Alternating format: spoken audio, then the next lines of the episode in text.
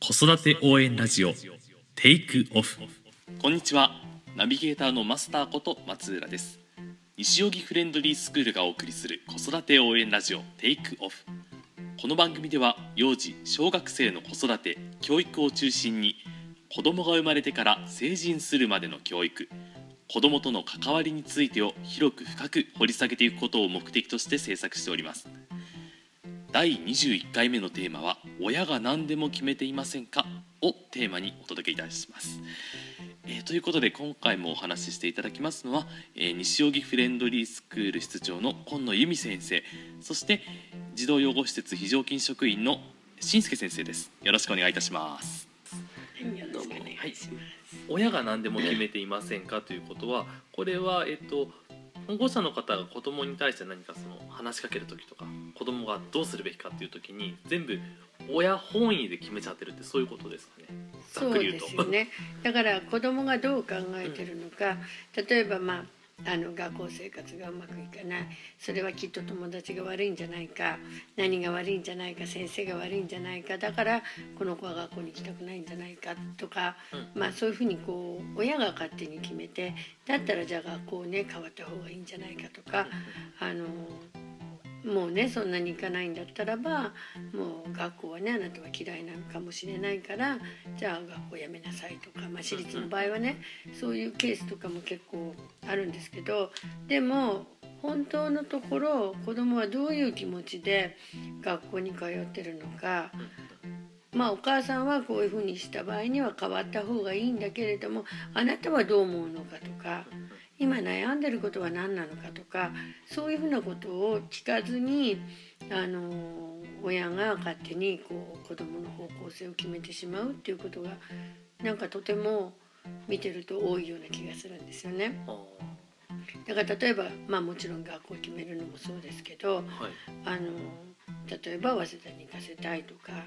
どこそこに立教に行かせたいとかって行かせたいってよく思うのは行かせたいだから立教コースに行きます早稲田コースに行きますってあの言って旅行教室に通わせる子が、まあ、ご家庭があると思うんですけれども行かせたいっていうのは誰が行きたいのか。それは親が行きたいんであって私はいつもそれすっごく疑問なんですよね。早稲田とか慶応以外はこの子はあの行かせるうちは行かせるつもりはありませんとか。うん、またはうちの子は中学受験があの受験をさせたい。っていうさせたいっていうその何々したいという思いが一体誰がしたいのかって言ったらそれは親ですよね。でも親と子供っていうのはいくら親の母親の中から生まれたとしてもやっぱり母親とも違うし父親とも違うしっていうところがあった時に簡単にこういう方向性がいいっていうことを決めてしまっていいのかなっていうのをすごくやっぱり思いますね。でまあ小学生になった時のなんか場合ですけれどもやっぱり例えばピアノを弾いててお父さんが迎えに来たりお母さんが迎えに来たりして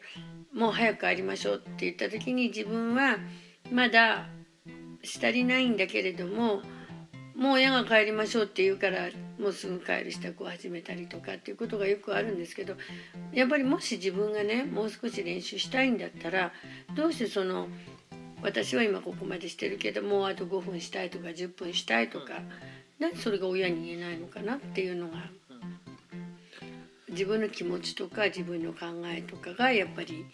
言えない子供が多いし逆にこっちからあのなんで今そう親が聞けない分私がなんで今そういうふうにじゃあ今何を思ってるのとかこういういろんなことをこうまあ考えなかったりとかまあお友達とのトラブルとかもあった時にどうしてそういうことをしたのって特に自分にとって不利になることに関してはもう一切喋らないんですよね。もう何分でも何十分でも黙ってるっていう。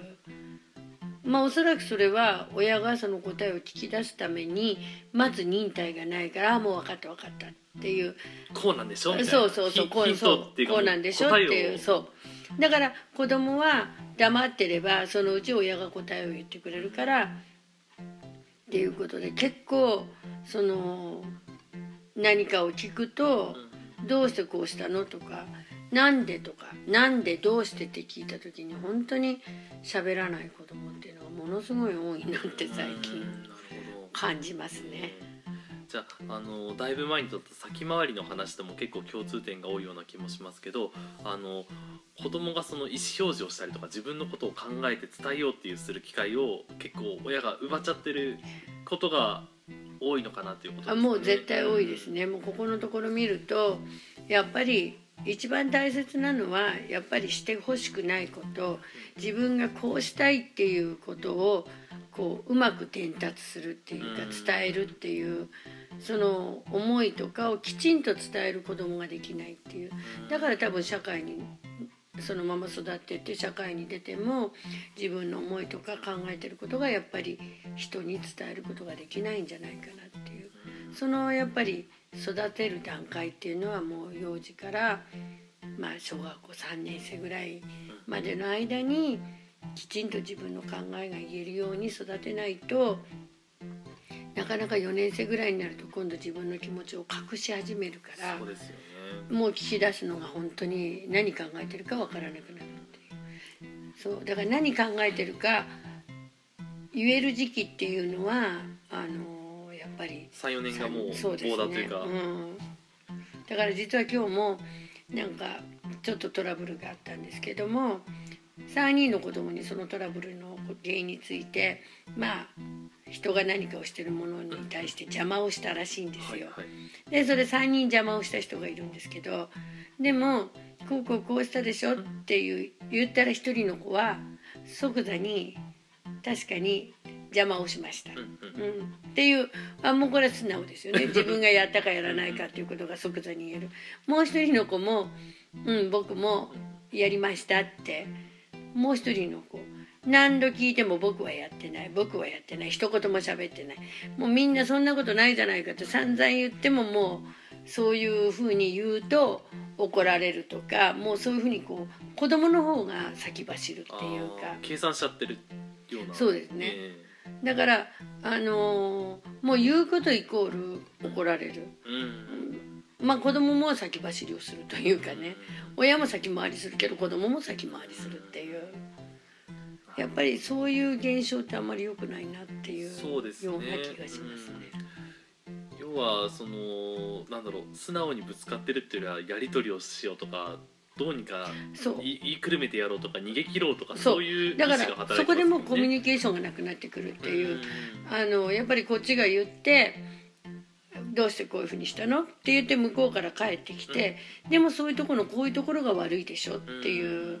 やっぱりあのそういうことのこのコミュニケーションができないとやっぱり子どもの本質が見えないっていう。なるほど。だから例えばあのまあ聞いてみなきゃわからないなと思ったのはまあある実況をするのに3人であの使わなきゃいけないものを1人で使って2人の子に貸さなかったっていうこう事件があったんですけど。授業かなね。そうですね、うん、それで私は大人の観点から見たらその子はえ意地悪く貸さないんだとずっと思ってたんですよ。えはいはいはい。でもどうして貸さなかったのかね。言ってごらんって。でも私大人の観点からいくといや自分が独り占めしたかったからって言うと思ったら実は違ってあの僕はその実験をやって早くその結果を知りたかったと。そういうこう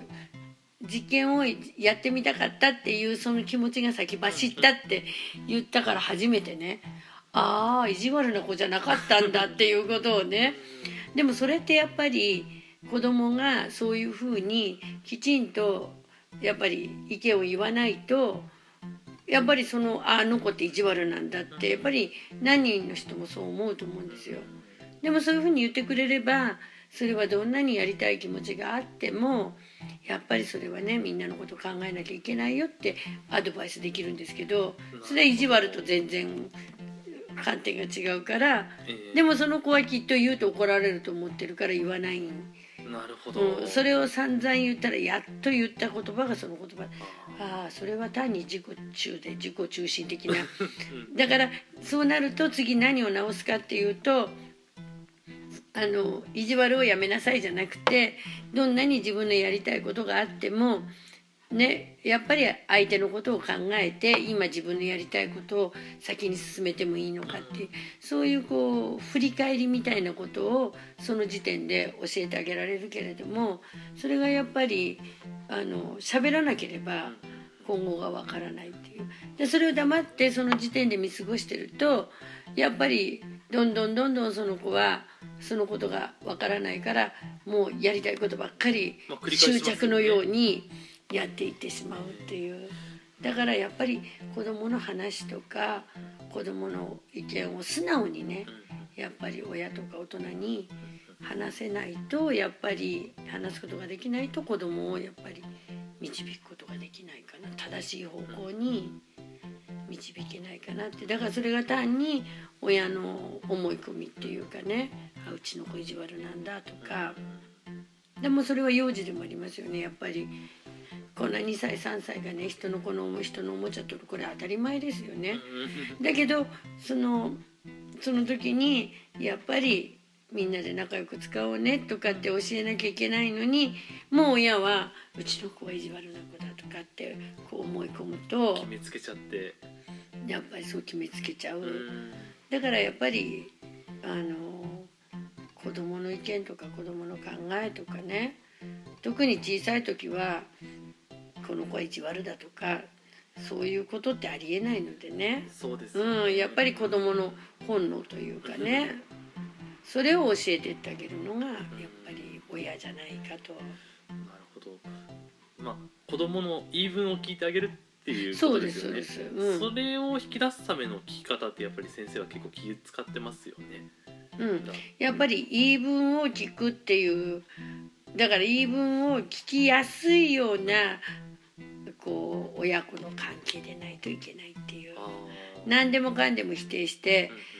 もうやっぱり自分の言ったことが一回も通らなかったら誰も言わないですよね。言っても無駄だ言っても無駄っていうことに分かってくれないっていう。でもやっぱり私なんかはよくあなたの気持ちは分かると。誰だってそういう気持ちを持つと。でもそこに我慢っていうのが働くんだよとか。本当に私は最近思います。こ親が考えてることと大人が考えてることと子供が考えてることっていうのは大きなズレがあるという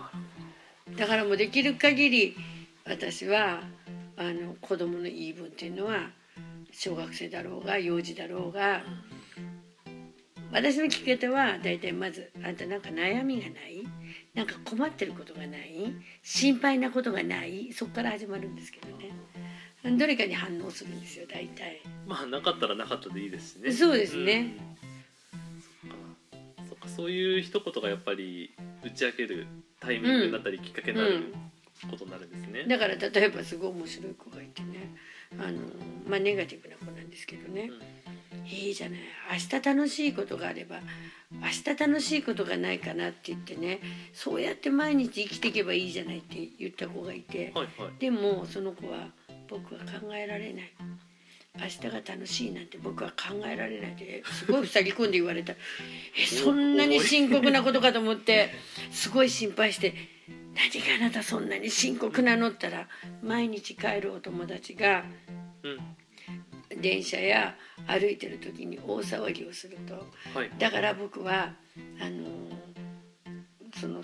楽しい毎日だからそれは楽しくは考えられないって。でもさそれってさとか言うてもうびっくりした。あその毎日帰るお友達の話なんだって。もう子供にとってはそれは大きな問題らしいんですけど。うん。でもその時にでもねあなたはその子を自分の思い通りにしようと思うからねあの無理なんだと。ねだからそのその子が騒がないようになってくれればいいなって思って注意しても聞いてくれない何しても聞いてくれない。だからあなたは悩んでるんでしょって言ったらそうだあなたね人を変えるっていうことはね無理なんだっていうことを教えたんですよ。そういう子にいくら注意したって無理でしょって先生がよく子供たちをね怒るのと同じように怒らないで優しくなれたら先生変わるって言ったら変わらないって言うから、うん、そういうことなんだよって言ってだから人をね自分の思ったように変えるっていうことはできないんだからそうすればあなたがね諦めてもうね一緒に帰らない。うんそうすれば別にその騒ぎに合わないでしょ。もう一つはその騒ぐことに我慢ができる。もうこの2つしか選択技はないんだよって。じゃあどっち取る？っつったらうんやっぱり一緒に帰りたいから我慢しようかなっていう。それでその子のその暗い悩みは解決した。のうん、明日も楽しくないっていうんじゃなくて我慢を人は変えられないっていうことをね、まあ知ってればねことですそうあのだからそれを応用すればいろんなことに自分が人の行動に対してムカつくことがあっても人は自分の思い通りにはならないんだっていうことを私は知ってほしいなと思って我慢するか近づかないかこの2つしかないんだよってあの教えたんですけどだからやっぱりそういうことでももっと私は大きな悩みだと思って聞いたらいやそういうわけじゃないなってあそれだけでも子供にとっては暗い事件なんだなっていう。そうですよね。ちょっとしたことでもやっぱり重大なことだったりしますもんね、うん、だからすごく最近あの聞いてみてびっくりするような理由っていう大人がこう考えてるよりはるかにもっと単純なことで悩んでるっていうだからフレンドリーの生徒に関してはともかくあの自分の考えてること自分の思ってることだけは喋れるような子供にしたいなと思って日々奮闘してるんです。なるほどまあ小さな問いかけであってもそれはあの子供にとってはいいくら大きなことでも大人からすればなんだそんなことかって言って、うんそうそうそう。あの解決のヒントはいくらでもあげられますもんね。でそれで子供にが軽くなるのであれば、そう。まあ、どんどん積極的にだかやっらすごくていきましょうって最初はことですよね。うん。最初は友達が騒いでることを自分が注意しても聞いてくれないと。そういうところから始まってそれがずっとずっとそのままそのけ直すことなく知るそのどうしたらいいかっていう手手がかりも知ることなく小学校中学高校大学とかってもう大きくなってっちゃったらなんでなんでこの人はこんな風になるんだなんでこの人はこうなるんだっていういわゆる自分の基準で相手を自分に合わせようとするけれどもでも最初はそんな小さな悩みの時に人っていうのはね自分の思い通りにならないんだよっていうまあ本当に身近な例をとってその子にそのね1年生とか幼児の時に教えておけば大きくなってもああそうかそうかこの上司とは自分は合わないけどこれはしょうがないなとかやっぱり我慢するかいやちょっと近づくのはやめようとかっていうやっぱり考えが大きくなって生まれるかなっていう。うん。それないと合わない。じゃあやめるしかないってなっちゃいますうんそう。よね。かまたはもう気に入らないとかね、うん。言って暴力振る場合もあるし、お前変われみたいなね、でもやっぱり人間っていうのはやっぱり自分の思い通りにならないんだっていうことをねやっぱり知ることっていうのはすごくだからそれは本当に子供に聞聞いた小さなその理由、だからあの、まあ、我慢をするとかしやりたいこともあるだろうけどでもまず人のことを考えるとかね。それやっぱりだから幼児とかもう小学校低学年っていうのは学ばなきゃいけないことがたくさんうんあると思うんですよね。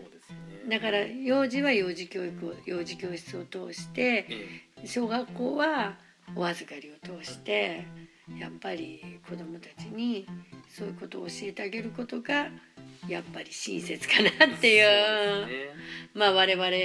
そういう教育者としてのね務めでもあるかなと私は感じています。なるほど。まあ単に来てペーパーやって帰るだけじゃ本当に一般的なね塾というか。そうですね、うんだから。うん、やっぱり、うん。まあ、それと同時にやっぱり小学校に上がる本当に最後のねあの年長って最後の年なのでねやっぱりここであのなんていうのかな話をちゃんと聞いて理解してやっぱり学ぶっていう。うん。学ぶことのやっぱり大切さ。うんそれをやっぱり今知っておかないとこれが小学校上がってから「いや勉強嫌いなんだ面白くない」じゃなくて学べば何か一つ自分にとって貯金ができる。本当に知らないことを知るようになる学ぶことの楽しさっていうのはやっぱりそれを今習慣づけておかないと多分小学校生活っていうかこれからの学校生活が送れないんじゃないかと。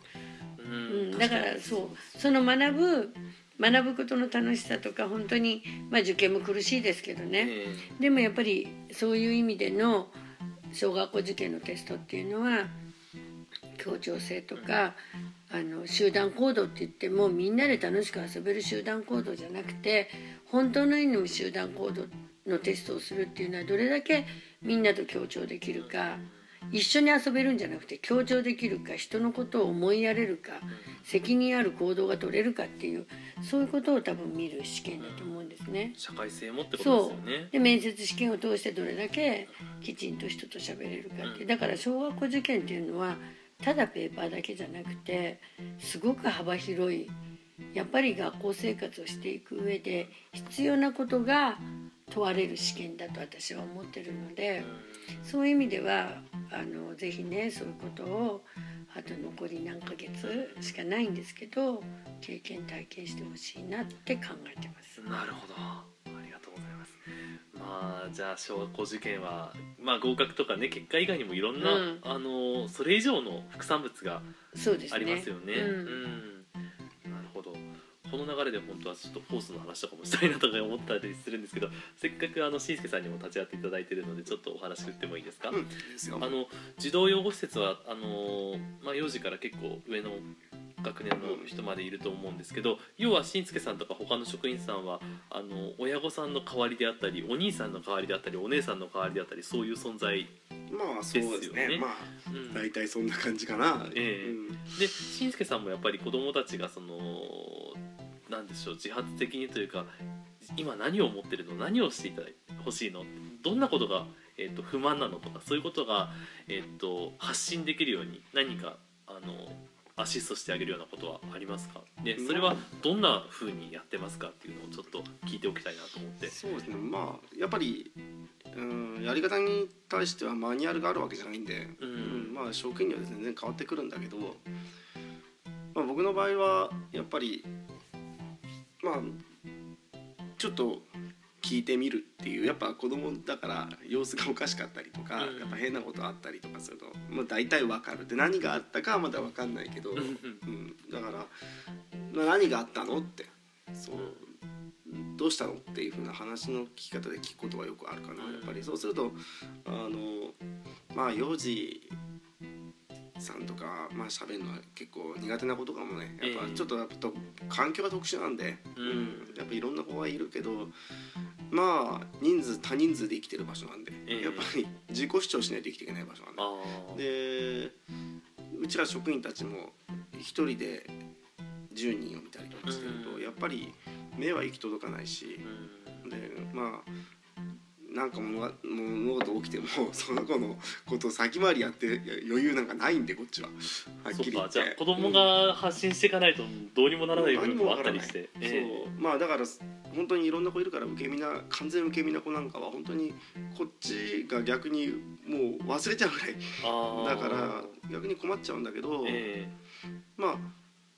やっぱり主張はしてくるかな。自分の思いを通そうと。やってくるから。すごい喋ってくるから「いやそれは逆におかしくない?」ってこっちは言うぐらいめちゃくちゃ言ってくるから、うん、でもそんぐらい言ってくれないと逆に分かんないもん。本当に分かんない。私もあのね。同じとこで、ええ。あの今新助がやってる同じところで8年ぐらい私と副所長先生と2人でえずっとボランティアで上層教育をそはい。この養護施設でやってたんですえけど、やっぱりあの今になって思うとやっぱりそういう大人数の中で、うん。あの暮らしてるとまあよく考えてみるとやっぱり自分はこう思ってるとか先生こう思ってるんだああ思ってるんだとかこうしてほしいんだとかああしてほしいんだとかって、うん。結構そういうふうに考えるとあああいうあそこのお子さんたちの方子供たちの方がやっぱり自分の意見とか言わないとやっぱりやっていただけないやってもらえないっていうのがあるからそういう意味ではやっぱりすごいなってすごい感心するんですけどね。発信力というかそういったものは全然違ですね。やっぱり、うかもしれうん、あないですねの両方あのちゃんと両親揃ってらっしゃる揃ってる家庭と、うん。そうじゃない家庭とって若い時はちょっとそういう両方を経験してたので、あやっぱり違うなっていうこう喋る能力っていうか、黙ってる子っていうのはやっぱり結構私たちの時代は少なかったような気が、あーううん。生きる生活能力が強い。そうそうだよね、ですねええうん。そっか。じゃあある意味その自立だったり生活力とかそういうところにもやっぱり関わってくるってことですかね。そのどんどんどんどんアシストがありすぎちゃうとやっぱり靴も履けないみたいな話にもつながってきちゃうのかな。リースクールの子を見てて思うのが、ええあのやっぱうちに来てる子は勉強とかそういうのはすごくできるけど、うん、この子たちとうちの施設の子たちを 生活させたら多分うちの施設たちの子たちの方がものすごく生きていくだろうなと思った、あ小やっぱり。さなサバイバルが毎日うん起きてるようなもんですもんね、生活力はすごいあるから、じ自立もしてるし自分でやるべきことをやんなきゃいけないからだから本当に、うん、生活力ない子が多いなっていうのはよく 思う。やっぱりフレンドリーあ見てるとね。そこだけはどうにも勝てないと思う。やっぱなるり。ほど、うん、手かやっぱりねけすぎてるから。生活力っていうペーパーができることをまあうん。あの習い事いっぱいしていろんなことをしてるっていうことは大変恵まれてるんだけれどもでもやっぱり一番大切なことは生活力であってそれでやっぱり学校だって何を見てるかってペーパーとかじゃなくてやっぱりねあの電車に乗って通ってくるための体力。でもしかしたらいろんなことがこう事故が起きたりとかした時にやっぱり右往左往してホームで泣いてるようじゃ困ると。適切に対処していかないといけないですね。やっぱりだから今すごくあのーなんていうのかなテストで問われてるところっていうのはやっぱり問題解決能力なんですよね。だからやっぱり駅でええそういうふうに何かがあった時にこの電車はすぐ出るのかとかやっぱりそういうことをちゃんと聞き聞きに行けたりうん。またそういう放送がちゃんと聞けたりだからやっぱそういうやっぱり学校内での生活も確かにそうなんですけどやっぱり私学とかなんかは外通うっていううん。通うっていうことはいろんな他人との接触もあるからやっぱりあまりに身勝手な子だったり自分一人で通えない子だったりそういうのは見てそうやっぱりそれを見ると思うんですよ。だからまあ特に私たちはペーパーもさることながら生活能力というかでどうしてもまああのフレンドリーでもやっぱりいろいろあると結構うちにお泊まりとかいうのが あるんですよね。たまにねねたまにね。今年はなんか多いような多いんですよね 意外と。でも2泊3日とか3泊4日とか、ええ結構あのーうちに預かるんですけど、まあ実はそんなお泊まり代なんかは私たちは取ってないんですよ。ええ。それにはなぜお泊まり代をいただかないかっていうのは何もしないからですよ。結局うちに来て 何かあの子のその子のために特別なことをしてあげたらそれはねやっぱり、あのあるけれども自信を持って何もしないから。じゃあご飯が出てきたりとか着替えさせてあげたりとか、うん。もうだからそういったサお風呂にお風呂とそれはありますよとはもちろん言ってお水も飲むのも、でも必ずお水が飲みたいとかあのでまず来た時はあの必ずあの「こんにちはこんばんは誰々です」あのよろしくお願いします。もうこれだけを言わないと止めないよってそれでいてそのうちのしんすけのお家だと言っているので誰に誰にちゃんと泊まっていいかっていうことのねお願いをしないとね止めてもらえないよって、うん、でもすごいたけた女の子がいて、ええ。それを言ったら「しんすけ先生あの泊まってもいいですか？しんすけ先生の横に寝てもいいですか？しんすけ先生髪を洗ってくれますか？しんすけ先生髪を乾かしてくれうん完璧だね」とか言って。そうそういうそうあのそう すごい交渉力だ、うん。そっから始まってしんすけはいいよいいよいいよ、ん、では行きましょうみたいな。うん、でもやっぱその子は家では何もできなかったんだけどうちに来て、まあ、うちあの犬も2匹いるので、やっぱりもうあの犬にもちゃんときちんと対応しないともうね犬以下に思われてね もうあんた大変なことになる。ちゃんとでもそれもきちんと可愛がって、っていうやっぱり自分で自立しして私たちは犬のあのドッグフードもやってもらったり、ええ。犬の世話もしてもらったり「はいじゃあこの荷物悪いんだけど玄関の外に持ってって」とか、で出かけるんだから今何しなきゃいけないのとかっていう3泊4日も泊まればねみんなすごい自立して、ええ。お母さんたちがどうしてこんなになったんでしょうってそんなもの何にもしなきゃなるわよみたいな。寝る時だって寝ますって言わなきゃ永遠に起きてる。そう。もうあのあの寝たいですって、あの寝てもいいですかっていう言うまでは私たちはほっといて私たちはずっとテレビを見てるから。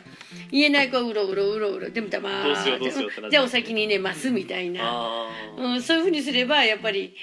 でまあ1日目は結構戸惑って、もう2日目3日目はねなんかみんな学んでうんおのずと学んでいくってことですね。こういう時は寝ますって言うでしょって言わないってことですよね。だから本当に自分で水筒から水も飲めない子だったのがまあ帰ってきてあの自分家に帰ったら「先生もう自分でコップを飲んで自分で一人でね飲むんですよ」とかねそんなの当たり前かと思うんだけど親にしてじゃあ一体どんな生活をしてたのかな？っていう。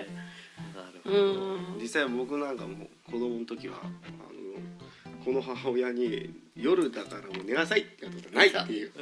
そうね。一回もないそう本当に言われたこと一回もない、ええ。じゃあもう自分の意思で寝ないと困るよとはは言われてたんで、そうだから朝大丈夫っていうの大きくなっても、んうん。まあよ起こせって頼まれたら起こすけれども、起こしてほしいって言わなければ私は起こさないってう。んいう、何度か失敗したこともあったけどそれは言わないのが悪い。あなたの責任ですうん、そうあなたの責任です。だからよく私たちは誰が悪いの？よく子供たちにここがすごいってことで誰が悪いの？そうですね。自分が悪い。だからフレンドリーの生徒って本当にね、まあ、自慢じゃないんですけども人には優しい。絶対人のせいにしない。それだけはすごいですね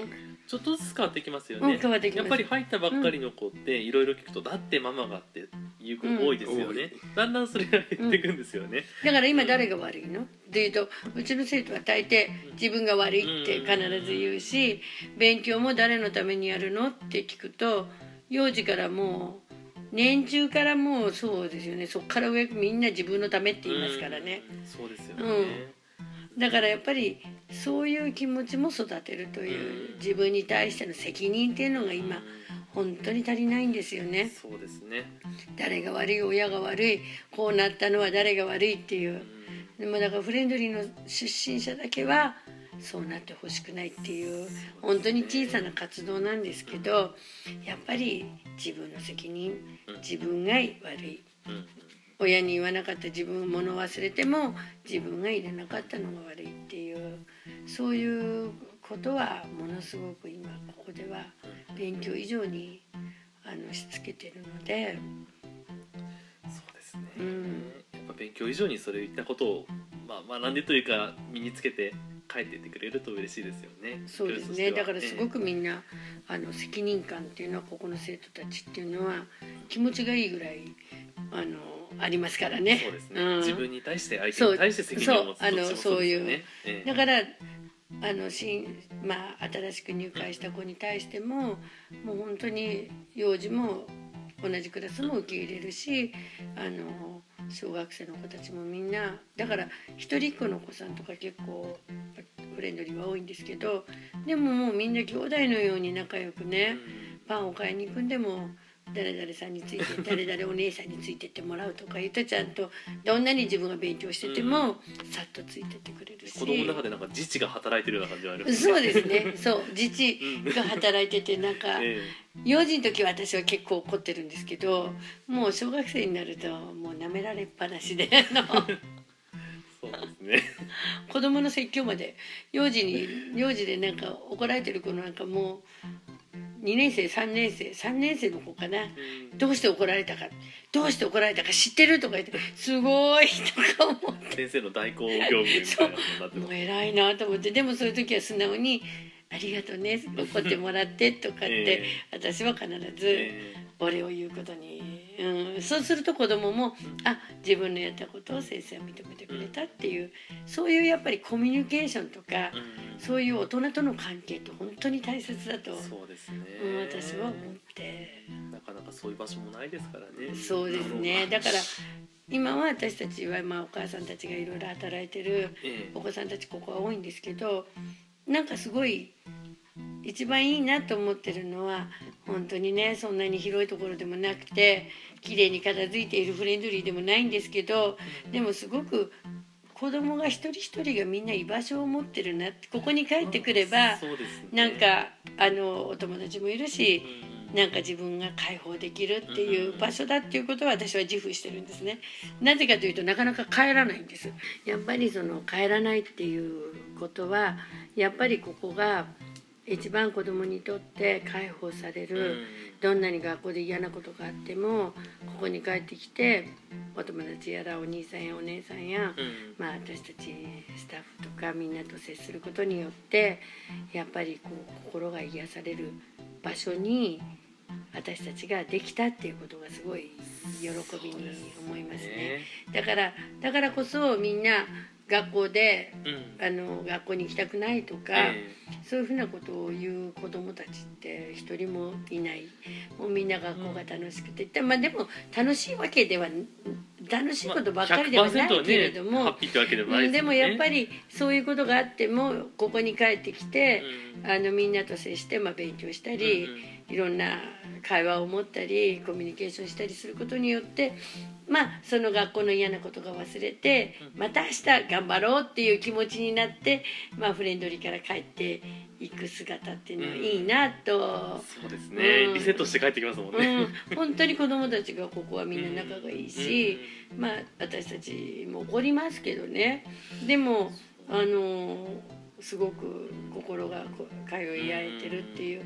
だからそういう意味でのコミュニケーション能力っていうのはここの子たちはすごいので私たちは当たり前と思ってるんですけどいろんな各学校で非常に評判が良くて、もうやめてもらいたいぐらい困るとか、そういう、まあ、成績に関しても落ちていかないように私たちが本当に何重チェックもしながらフォローしてきますあのフォローしてるので、やっぱりそういう場所がね、作れたっていう。だから家庭でも同じようにやっぱり帰ってきてほっとさほっとすることができて今日何があったの、こうなんだそうかじゃあこういうふうにしたらよかったねっていうようなこうコミュニケーションができる場所を家庭でも作ってあげればやっぱり子供は何でもこう話すようになるんじゃないかなって。そうですね、うん、全くゼロだった場合はまずは5分からでも10分からでもいいですもんね。そうそうそうやっぱり、うん、食事の時でもお風呂の時でも。そう、うん、なんかこう話せる場っていうものがないあれば子供が追い詰められていかないんじゃないかなっていう、うん、話したいんだと思いますよ子供もやっぱり、ね、うん、あの話したい。だけどちょっと照れくさい、親だと照れくさい。こういうふうに言ったら親は心配するかもしれないっていう「いやいいんだよ。何でも言え」みたいな言ってくれみたいな「お母さんなんか大丈夫なんだから」っていう。そういうやっぱりこう強い、うん、あのこう存在でないと、う。ん、やっぱりそれでいちいちやっぱり親が動揺すれば絶対にね喋らないくなってしまうので「いいんだよ。何でも言ってくれ」みたいな。そういうスタンスっていうのを家庭でも必要じゃないかと思います、はい、ありがとうございます。ぜひ実行していっていただければなと思います、はい、聞いていただいている方々も。ありがとうございました。なんか本当に面白かったです。しんすけさんもありがとうございます、はい、最後にお知らせです。西荻フレンドリースクールでは1歳6ヶ月から年長のお子様まで体験授業を受け付けています。有料にはなりますが子育て相談も室長の今野由美先生などとコンサル形式で利用することが可能です詳しくは教室までどうぞお気軽にご連絡ください。また、えー、今月2017年7月の下旬に、えー、外部生向けの夏期講習を企画しております。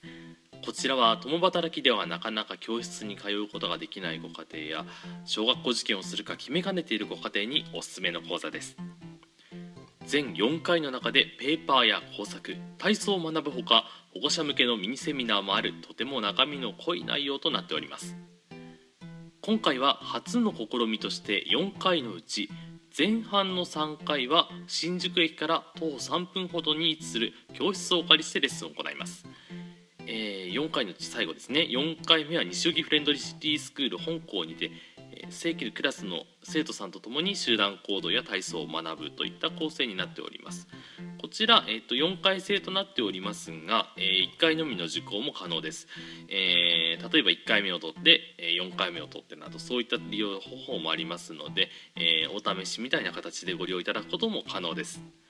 また、えー、この講座は水曜日の、えー、午後クラスと土曜日の午前クラスの2つのクラスがあります。それぞれのクラス間で歩行を利用することも可能です。なので木曜クラスで受講してるんですけど、えー、日程が難しいから、えー、もう一方のクラスに行きますとかそういうことも可能です、えー、ご興味のある方はぜひご検討くださいませ。また例年通り西荻フレンドリースクールを会場とした全4回制の夏季集中個別講座も募集しております、えーこちら、えー皆さんが希望している学校であったりそういったものに事前にお伝えいただければ、えーそれに対するプログラムを組みまして、えー個別でみっちりと授業を4回で展開するという講座になっております、え追加で、えあと4回受けたいですよとかあと2日受けたいですよとかそういった利用もできますので、え忙しい方にはぴったりの講座だと思います。ぜひご検討ください。それぞれのお問い合わせ電話番号は0333900750です。番組に関するご意見ご感想は info アットマークフレンドリーハイフンスクールドットコムまでお寄せください。取り上げてほしいテーマのリクエスト先生への質問など何でも結構です。最後までお聞きいただきありがとうございました。それでは失礼いたします。